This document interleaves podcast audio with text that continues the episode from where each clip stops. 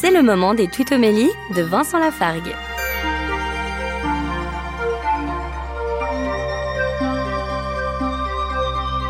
Au psaume 16 ou 15, selon les Bibles, le verset 7 dit Je bénis le Seigneur qui me conseille, même la nuit, mon cœur m'avertit.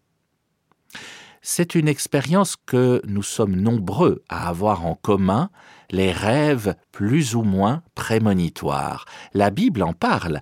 Même la nuit, mon cœur m'avertit, dit le psaume. Le Seigneur me conseille. Soyons attentifs à nos rêves lorsque nous avons la chance de nous en souvenir, ce qui n'est pas donné à tout le monde. Soyons attentifs car il s'y cache peut-être un conseil de Dieu ou un avertissement pour la journée à venir. Retrouvez Vincent Lafargue sur sa chaîne YouTube, Serviteur quelconque.